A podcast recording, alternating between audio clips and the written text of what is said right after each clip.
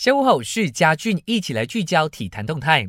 社交之王 C 罗当之无愧，在三大社交平台 Instagram、推特还有脸书，C 罗的全球粉丝总数已经突破四亿人次。这个纪录不但在足坛首屈一指，也是全世界达到这个数量的第一人。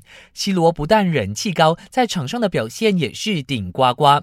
今晚祖云杜斯将对垒卡利亚里，C 罗没有悬念入选，与迪巴拉、夸德拉多组成锋线，带领马图伊迪、埃姆。雷詹上阵杀敌，今晚九点五十分，Astro 频道八三五有直播，千万不要错过。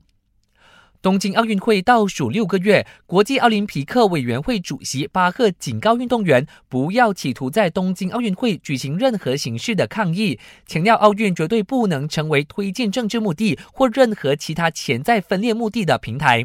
他就说，只有这样才能够在和平竞争下完成使命。